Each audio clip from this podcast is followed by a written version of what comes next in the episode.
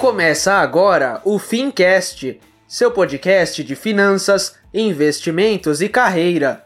Um oferecimento T2 Educação, a escola que prepara você para o mercado financeiro. Apresentação: Tiago Feitosa.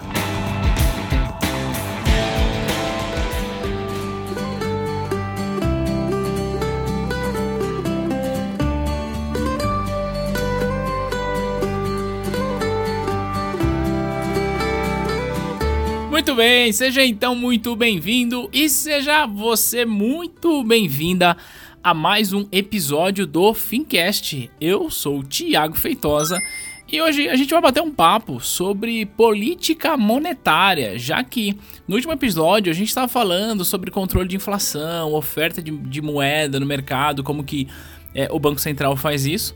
Hoje a gente vai falar especificamente sobre uma política monetária que você muito provavelmente já ouviu o senhor William Bonner dizer. Boa noite, até amanhã.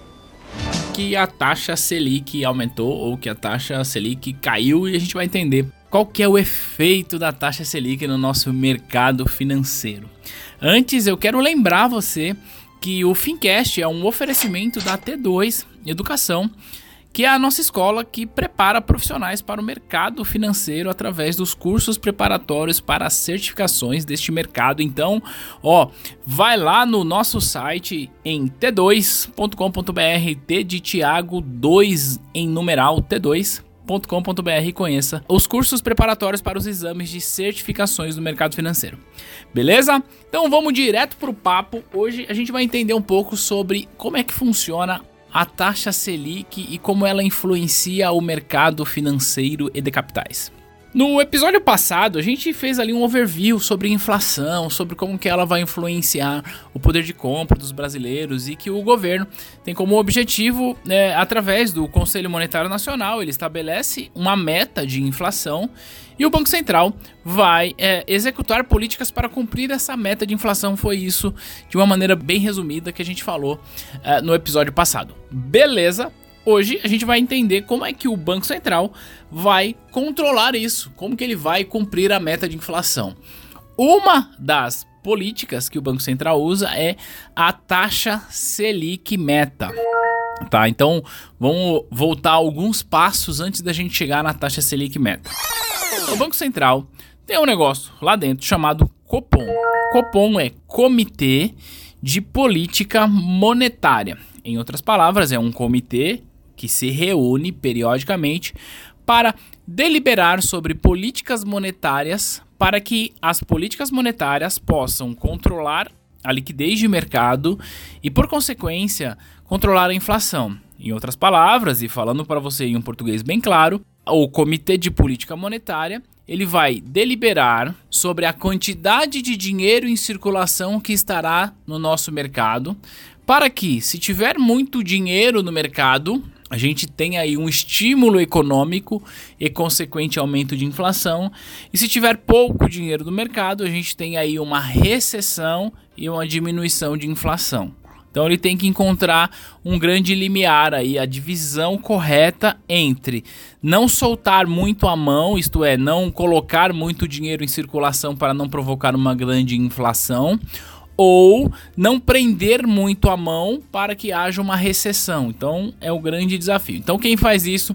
Comitê de Política Monetária que vai deliberar sobre a taxa Selic. A taxa Selic meta é basicamente o quanto o governo estaria disposto a pagar pelos seus títulos. Deixa eu te explicar isso aqui. Ó, o Tesouro Nacional é quem cuida dos recursos da União, ou seja, do governo federal, certo? E aí, por vezes, o Tesouro Nacional precisa emitir títulos para captar dinheiro no mercado. A gente vai falar em outros episódios sobre política fiscal, sobre o quanto isso impacta na nossa economia, mas basicamente o Tesouro Nacional emite títulos para captar recursos no mercado. E a taxa Selic meta é aquela taxa que diz assim: olha, eu, governo, estou disposto a pagar até X% no meu título, que quando eu estou gravando esse episódio é 6,5% ao ano. Então, o que, que ele está sinalizando para o mercado financeiro?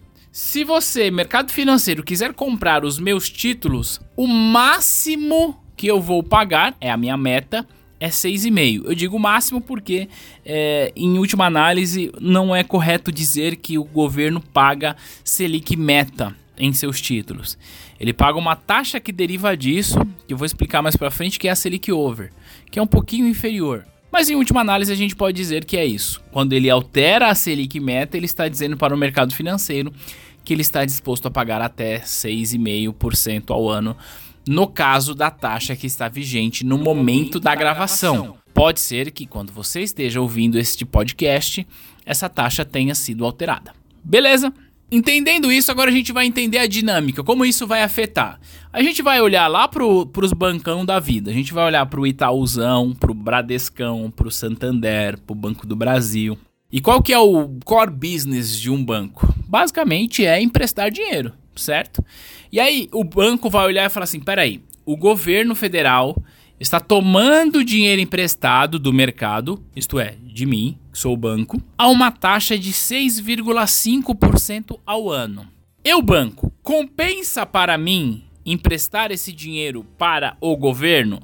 Bom, se eu, banco, considerar que quando eu empresto o dinheiro para o governo, o risco é praticamente zero, o custo dessa transação também é muito baixo. Talvez faça sentido. Mas eu, como sou banco, quero ganhar bastante dinheiro, vou emprestar dinheiro para outra pessoa. E aí, chega lá no banco, o seu Zezinho da padaria pedir um dinheiro emprestado para que ele possa comprar um novo forno e com isso produzir mais pães e com isso poder atender ali a sociedade onde o seu Zezinho está inserido. E aí o seu Zezinho fala: Ô bancão, você me empresta aí 100 mil reais para eu comprar um forno e fazer uma reforma aqui na minha padaria? Aí claro que o banco vai falar: opa, claro que eu empresto. Então nós vamos fazer o seguinte: eu, seu Zezinho, proponho pagar 6,5% ao ano desse empréstimo. O que, que o banco vai dizer? Ele vai rir da cara do seu Zezinho, né? Falar, não, seu Zezinho, para com isso, não tem condições. Por quê? O que, que está envolvido no processo de empréstimo para o seu Zezinho ou para qualquer pessoa? Basicamente, quando o banco vai emprestar para uma pessoa física, uma pessoa jurídica, algumas coisas estão envolvidas. Um, o risco, que o banco tem de emprestar para essa pessoa e ela não pagar. Dois, o custo que o banco tem com essa operação, porque necessariamente o seu Zezinho será atendido por um funcionário de uma agência e, portanto, o banco paga o salário desse funcionário, paga o aluguel da agência.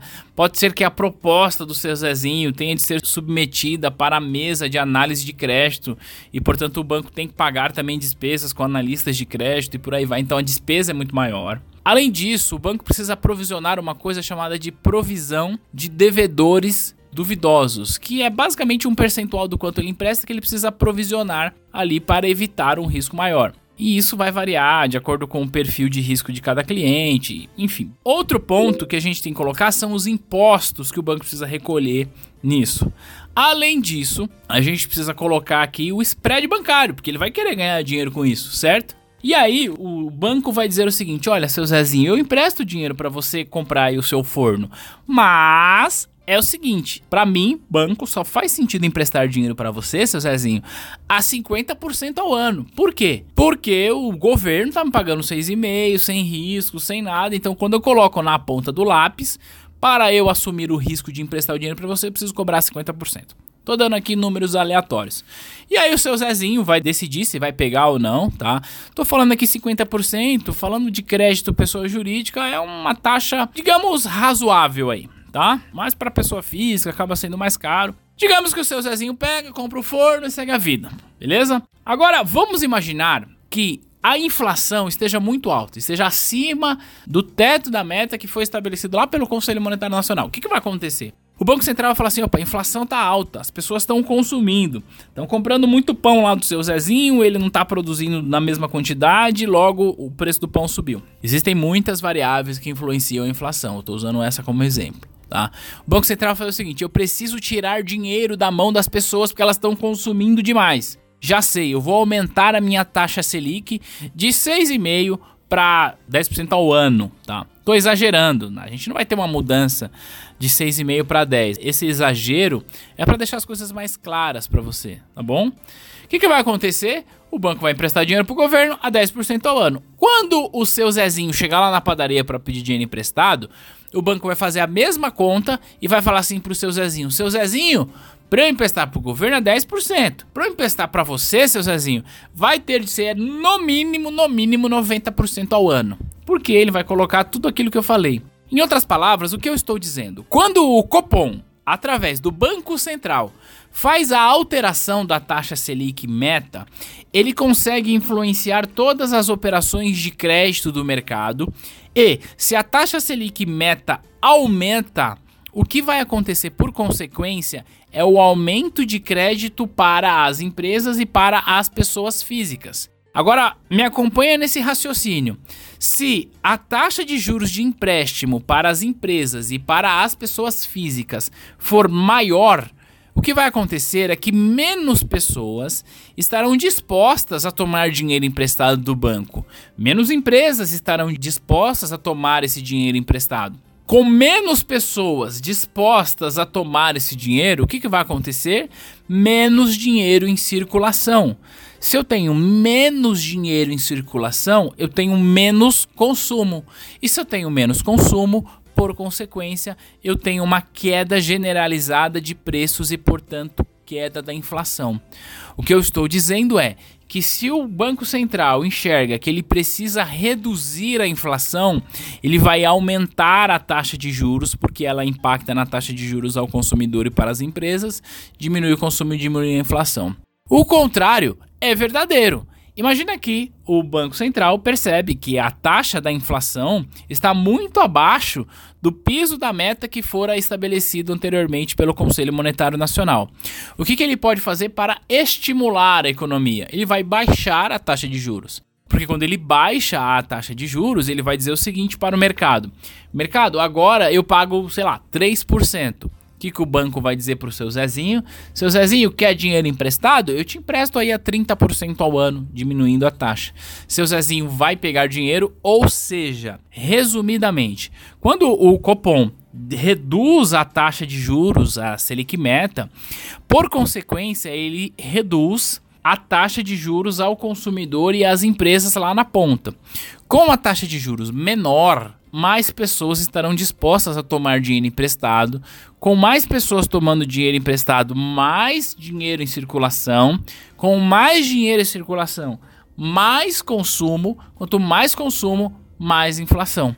Então, o grande desafio é encontrar o ponto de equilíbrio entre não promover um aumento desenfreado da inflação, porque isso é ruim, mas também não deixar com que a inflação esteja abaixo do piso da meta, porque o Conselho Monetário Nacional entende que, desta forma, a inflação controlada pode é, incentivar o crescimento econômico. Beleza? Então, o que, que eu queria que você entendesse nesse nosso podcast, nesse nosso bate-papo. Primeiro dizer o seguinte, esse é um tema bem recorrente, tá bom? Nas provas de certificações para o mercado financeiro, quer seja provas da Ambima, quer seja provas da Ancord, quer seja provas da Planejar, enfim, quaisquer outras certificações, então esse é um tema bem recorrente. E o que você precisa saber é o seguinte, ó, que quando o Copom quer expandir a economia, ele vai exercer uma política monetária expansionista. Expandir é aumentar. Então ele vai aumentar a base monetária. Quando ele aumenta a base monetária, o que, que ele faz para que isso aconteça? Diminui a taxa Selic meta. Agora, se ele achar que é o momento de restringir a economia, tirar dinheiro de circulação, diminuir a base monetária, o que, que ele faz? Ele aumenta a taxa da Selic meta, porque isso, por consequência, diminui a quantidade de dinheiro em circulação.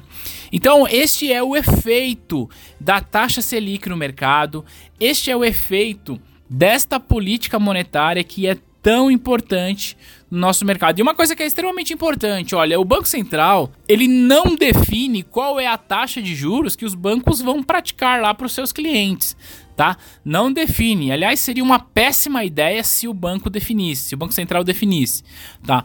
A única coisa que ele define é a taxa Selic meta.